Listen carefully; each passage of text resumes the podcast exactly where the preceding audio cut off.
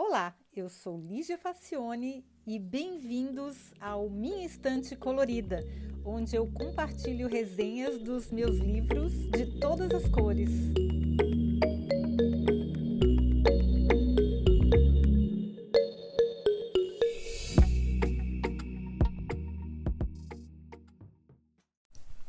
Olá, vamos começar o ano com uma leitura bem bacana. Ah, o livro de hoje que a gente vai conversar é da Octavia Butler, que é uma das escritoras mais premiadas com seu trabalho sobre afrofuturismo e com algumas inserções na ficção científica. Então, a minha expectativa já era bem alta. Eu gostei muito de Kindred, que está resenhado aqui no podcast. E, mas a Parable of the Sower, que numa tradução livre seria a parábola do semeador, é seguramente o livro mais impactante que eu li este no ano passado. Então, ele não é um clássico à toa, é um livro bem famoso dela, bem conhecido e merece todo, toda essa fama, todo esse auê em torno desse livro, porque ele realmente é um livro muito marcante. Bom, eu preciso dizer que é a distopia mais aterrorizante que eu já li. E por causa da possibilidade do cenário se tornar real. Isso que é o aterrorizante da história.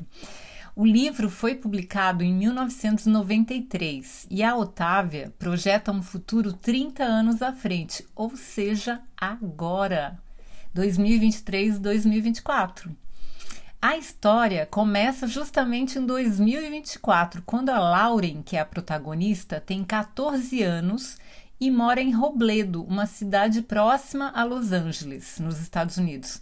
Eu não sei se pronuncia Robledo ou Robel, não sei, não sei como se pronuncia.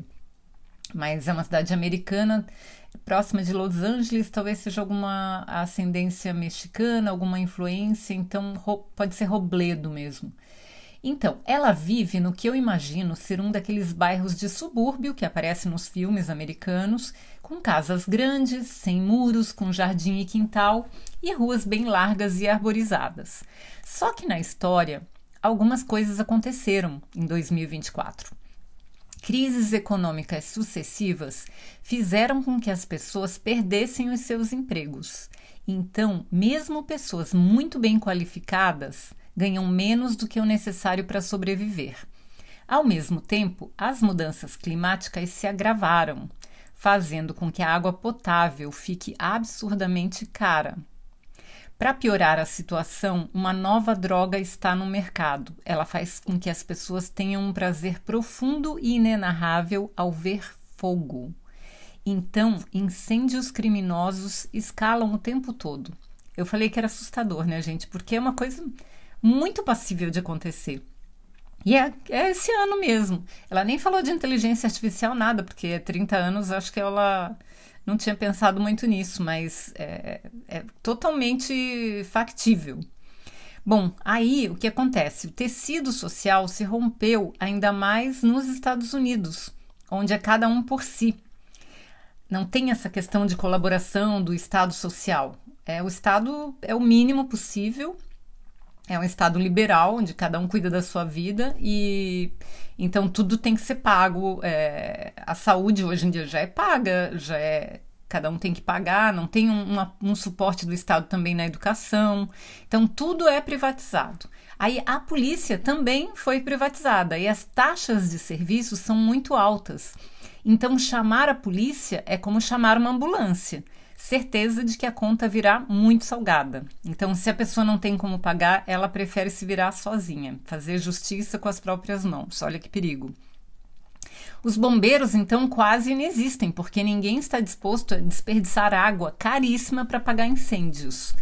Então, para se proteger, os moradores do bairro onde a Lauren mora fizeram cercas altas em volta das casas. Acho que são 11 ou 12 casas construindo uma fortaleza já tem alguns condomínios assim no Brasil, um muro em volta do condomínio. Então eles pegaram essas 11, 12 casas e construíram um muro em volta fazendo um condomínio fechado, que a gente super conhece isso do Brasil. Os moradores só saem em grupos e armados, e o cenário é de fim de guerra. Pessoas mortas em todo lugar, drogadas, sujas, famintas e desorientadas. Sair com roupas limpas é ostentar e se tornar alvo fácil para as gangues. Olha que coisa apavorante. Eu falei para vocês que era a distopia mais apavorante mesmo que eu já li, porque ela é, ela é muito factível de se tornar real. Bom, somente os super, super, super ricos conseguem fugir disso dentro das suas fortalezas, mas nem assim é muito seguro, porque alguém pode se infiltrar, enfim, aquela coisa. Sair para trabalhar também é complicadíssimo, pois é ter que enfrentar a selvageria a pé, porque os combustíveis fósseis são caríssimos também. Então as pessoas não têm mais carros, elas não têm mais como sustentar carros. Existe a questão racial, a maioria das, dos personagens da comunidade é negro, incluindo a protagonista e sua família ou então pessoas latinas, mas há alguns poucos brancos entre, a, entre os personagens, mas os protagonistas são negros. O pai da Lauren é um homem culto e muito bem educado. Tanto ele como a esposa são, tem, são doutores, eles têm doutorados pela universidade, e assim como boa parte da vizinhança. Então, era uma vizinhança classe média, com médicos, dentistas, professores universitários só que com a crise econômica, eles, é, os pais da Lauren continuam empregados da universidade, mas eles ganham muito pouco, muito insuficiente para sobreviver. Então eles têm que se virar de outras maneiras. E a questão é que as crianças e jovens não têm como sair de casa para estudar nessas condições, sem dizer que as escolas são caras, pois privadas. Então, todas as, as escolas nos Estados Unidos não são públicas. Então, se você não tem dinheiro, você não estuda. E aí meio complicado.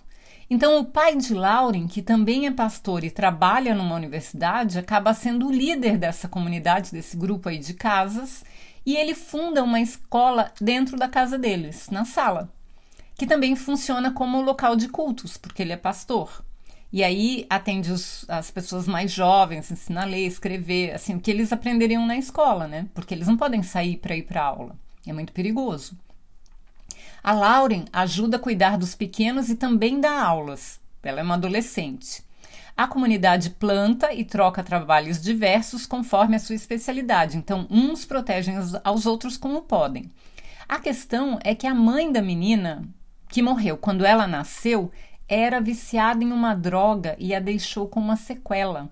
A Lauren tem hiperempatia, ou seja, se uma pessoa ao lado dela se machucar, ela sente todas as dores físicas da pessoa. Agora imagina ter essa síndrome e viver neste mundo. A Lauren é também muito, muito inteligente. Ela ama ler, escrever e aprender coisas. Como a maioria dos adolescentes, ela questiona tudo, principalmente a fé do pai dela. Ela não consegue acreditar nesse Deus que é quase uma figura mitológica especialmente porque ela vê que as coisas estão piorando a cada dia e as perspectivas são assustadoras. A Lauren resolve buscar sua própria definição de Deus. E aí ela pensa muito, uma boa parte do livro é ela, ela meditando sobre isso. E aí ela, ela criou uma definição de Deus que é dela. Deus para ela é movimento, é mudança, porque a essência de tudo que existe no mundo é essa: tudo muda o tempo todo. Então nada é permanente. Então para ela é esse é o conceito de Deus, a mudança. E tem até uma parte com a qual eu me identifico muito, quando ela percebe que Deus não criou o homem à sua imagem e semelhança. É justamente o contrário. O homem é que criou um Deus parecido com ele. E as pessoas dão forma ao, ao que elas acreditam ser Deus conforme elas próprias são. E faz todo sentido se a gente for ver. Pode ver, se a pessoa é infeliz e ela julga muito os outros, o Deus dela é implacável. É aquele Deus que castiga, que vai que, que vai julgar todo mundo, que vai mandar todo mundo para o inferno. Se a pessoa é mais amorosa, o Deus dela também é amoroso. Então, é, para mim, virou uma chave muito interessante, assim. A gente é que cria Deus, não é Deus que cria a, a gente. Então, a gente que constrói uma entidade para nos nortear, e no caso da Lauren é a mudança, mas de acordo com o que a gente acha que a gente é. E então a gente vê muitas religiões que têm deus, deuses muito é, brutos, muito malvados, muito mimados, inclusive, porque as pessoas que são as fiéis desse Deus são assim. Então, eu, eu achei um conceito muito interessante. Então, só que como ela, como a Lauren é muito, muito inteligente, ela, ela achava que a imagem do Deus que, a, que o pai dela pregava era muito mi, mitológico, assim, era um personagem que tinha vontades, que tinha desejos, que era para ela era muito humano esse Deus. E ela achava que Deus não podia ser uma coisa parecida com um humano. Deus tinha que ser um conceito. E para ela, um conceito abstrato, como a mudança. E aí ela podia ficar só nisso, mas como a moça cresceu num ambiente religioso, ela quer criar uma religião com essa crença no Deus como sinônimo de mudança. E ela chama essa igreja de sementes da terra. E a ideia que ela tem, que ela gostaria, é criar uma comunidade que irá crescer e habitar outros planetas. E eu confesso que essa parte eu não entendi muito bem o que, que outros planetas têm a ver com isso porque não dá para ficar na Terra, mas enfim. E aí ela começa a escrever um diário em forma de versos, que seria uma espécie de evangelho para essa religião. E aí, lá pelas tantas, a Lauren se dá conta de que o oásis que eles construíram com os vizinhos vai se enfraquecendo a cada dia. E o seu tempo está acabando, porque todo dia tem assalto, morte, roubo, e um dos seus quatro irmãos foge e se envolve com gente perigosa. O pai um dia sai para trabalhar e não volta, ninguém consegue encontrar mais. O mundo está se dissolvendo e não há perspectivas. Ela vai ter que sair dali para criar a sua própria comunidade em algum outro lugar. E aí as coisas se complicam a ponto de os vizinhos se inscreverem num concurso para morar numa cidade próxima que foi comprada por uma empresa multinacional. A empresa cercou a cidade toda e se responsabiliza pela segurança. Só pode morar lá quem for funcionário. Os salários são abaixo da média, que já é baixíssima, e os moradores só podem comprar nas lojas da cidade que pertencem à empresa. Ninguém pode deixar é, sair pelos portões se estiver em débito com a companhia. Ou seja, é a descrição perfeita da escravidão moderna, neste caso apoiada pelo Estado. Porque você troca a segurança pela sua liberdade, você você vira realmente um escravo, porque se você ganha pouco e você só pode comprar nas lojas que a empresa define, você sempre vai estar devendo para a empresa. Então você nunca pode sair de lá. Então você virou um escravo mesmo. E aí, para muitas pessoas, elas estão tão desesperadas, mas tão desesperadas, que elas acham uma boa ideia trocar a sua liberdade por essa segurança, que é uma coisa que também muito relativa. Eis que chega o dia fatídico que a Lauren estava esperando, que ela previa que ia acontecer por causa do, da sequência de acontecimentos, e os portões da comunidade onde ela mora são arrombados. As casas são incendiadas e os moradores assassinados por gangues de fanáticos, porque o pessoal está drogado, desesperado, não tem perspectiva, faminto, sujo, enfim, um caos. A Lauren consegue fugir e volta dias depois para ver o que, que sobrou. E aí ela viu muitos dos seus vizinhos mortos pelo caminho, mas ela não tem notícias da sua madrasta nem dos seus irmãos, porque o pai já tinha desaparecido. No final, ela se encontra com a esposa mais nova do seu vizinho, que tinha comprado, uh, tinha comprado a moça anos antes. Pensa bem, o sujeito era rico e já tinha três esposas e muitos filhos. Então, esse vizinho foi lá e comprou uma moça. E essa moça é uma que, sobreviveu. E a gente acha uma coisa bizarra e absurda, né? Mas eu tenho uma amiga aqui em Berlim que ela conheceu um alemão que comprou uma esposa. ele comprou na Ásia, eu acho que na, na Indonésia ou, ou alguma coisa, algum país desses da Oceania. Ele foi lá e comprou a moça. E aí ele, ele apresentava ela nas festas. Eu não tive o desprazer de conhecer, porque eu acho isso muito. Eu vomitaria na, na frente dele, porque eu, ele se desculpa porque ele não era muito rico, então ele não tinha conseguido comprar uma esposa muito bonita. Mas isso existe, gente. Isso é absurdo, mas existe. E aí, pois é, esse americano tinha comprado essa moça anos antes. E é, todo, no, no, caos que foi, porque invadiram o condomínio, queimaram tudo, atacaram as casas, atacaram as pessoas, mataram as pessoas que estavam pelo caminho, e essa moça, que era mais nova, conseguiu fugir. Ela tinha, ela tinha um bebezinho bem pequeno, ela, e ela conseguiu fugir, mas é, o bebê dela não, não, não sobreviveu. E aí o nome dela é Zara. A Zara acaba sendo a companheira de jornada da Lauren, apesar de elas nem se conhecerem muito. A Lauren meio que julgava ela assim no começo, porque ela ela estava ali como no harém do cara, né? E assim como um, um rapaz branco da idade da, da Lara, da Lauren, que é o vizinho dela, que cresceu junto com ela. Só que a Zara é negra. A Lauren é negra e o vizinho é branco. Então, se o vizinho é, fizer de conta que está junto com a Zara ou com a Lauren, vai ser um casal interracial. E como a, a, a, a sociedade está muito intolerante, eles vão ser alvo preferido de ataques.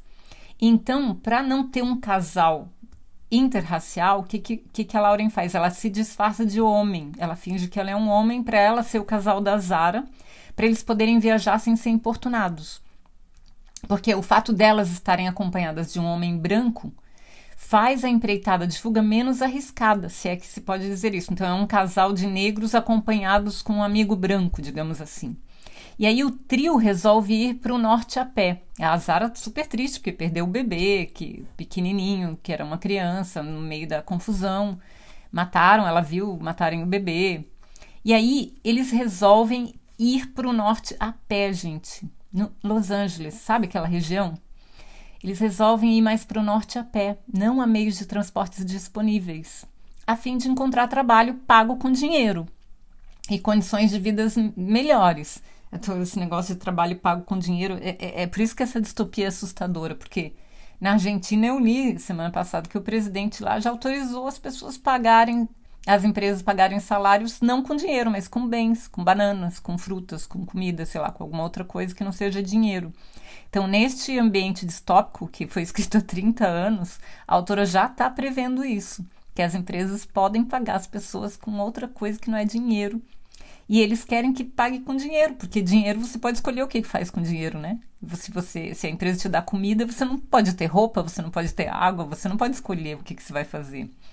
Bom, aí eles, imagina, eles estão paupérrimos, estão com a roupa do corpo. A Lauren tinha lá um, uma mochilinha lá que ela guardou para para quando esse dia chegasse, que ela, ela tinha certeza que viria esse dia, que ela ia precisar fugir.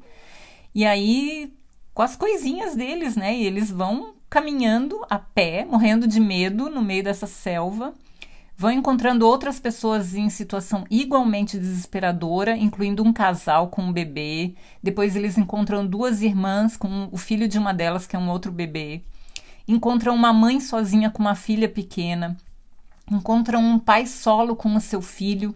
E esses últimos quatro a, a mãe sozinha com a filha pequena e o pai com o filho, eles são fugitivos de cidades privatizadas.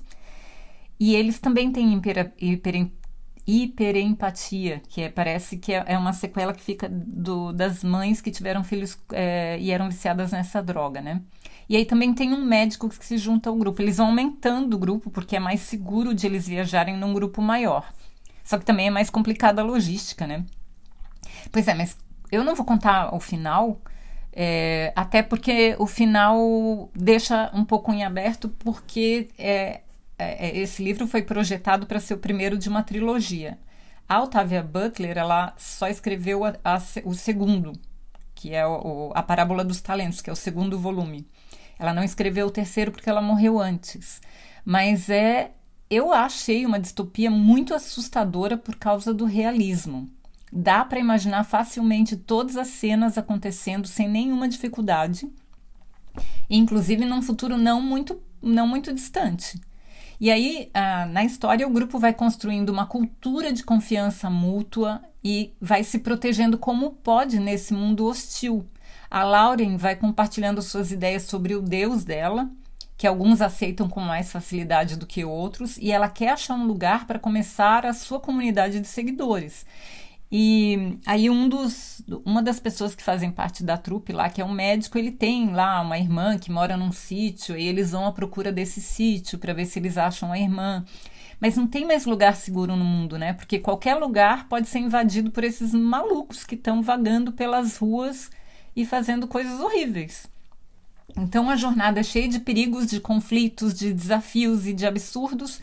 E eu fico imaginando assim que podia ser qualquer um de nós fazendo essa jornada no meio desse bando de louco, porque quem está fugindo de guerra tá, tá exatamente nessa situação. E a gente tem vários países em guerra agora, né? A gente tem vários países africanos, que não é noticiado, mas a gente tem países na África em guerra, Burkina Faso e mais um monte de, de lugares assim. E tem, é, tem a questão da Israel, Israel e Palestina, tem a questão da Rússia e da Ucrânia. Então, assim, tem, tem muito lugar que tá louco, tá, tá assim, bem maluco, que as pessoas têm que meio que fugir e ver o que, que elas conseguem fazer, né? Então, como eu falei, esse livro tem uma continuação da Parábola dos Talentos, que já está na minha lista. E a notícia boa é que tem versão em português, que, porque, como eu falei, é um clássico. É um livro muito conhecido, muito famoso. Então, tem versão em português e é de 93, então já está bem acessível, não é um lançamento. Eu acho que no aniversário da Otávia Butler eles refizeram a edição com, com uma encadernação diferente dos dois volumes. Mas olha, esse livro aqui é, é, é um reflexo do que, que pode virar o nosso mundo se a gente continuar indo na direção que a gente está.